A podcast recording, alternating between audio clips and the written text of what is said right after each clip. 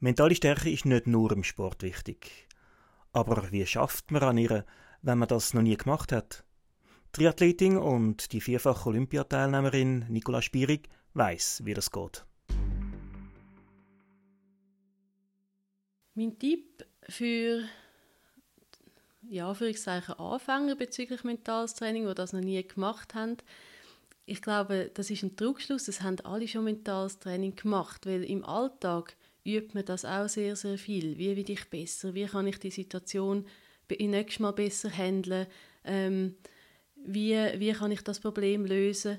Das ist alles, wir arbeiten eigentlich dauernd an unserer mentalen Seite, aber natürlich nicht bewusst.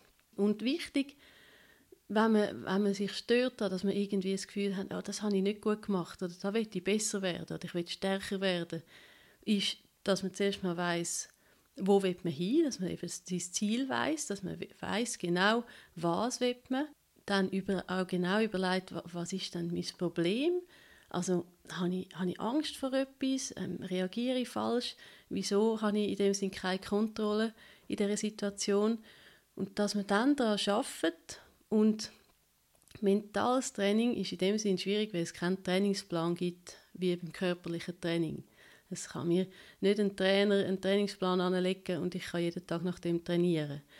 Also es ist ein bisschen schwieriger, mental zu arbeiten, aber es gibt schon ähnliche Sachen. Also wenn man zum Beispiel vielleicht ein bisschen wenig Selbstvertrauen hat in einer gewissen Situation, weil man eben Angst hat vor der Situation oder weiß es ist nicht meine Stärke, dann kann man wirklich sich zehn Minuten Zeit nehmen pro Tag, sich die Situation vorstellen, sich überlegen, wie möchte ich dann reagieren in dieser Situation. Und das ist dann ein bisschen wie Training, wenn man das viel macht. Also es ist wirklich die Vorstellungskraft, dass man dann weiß, ich möchte genau so reagieren und das nächste Mal reagiere ich so und ich übe das in meinem Kopf.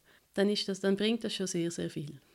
Der Podcast ist Ihnen präsentiert worden von Atupri, Ihrem Gesundheitsversicherer.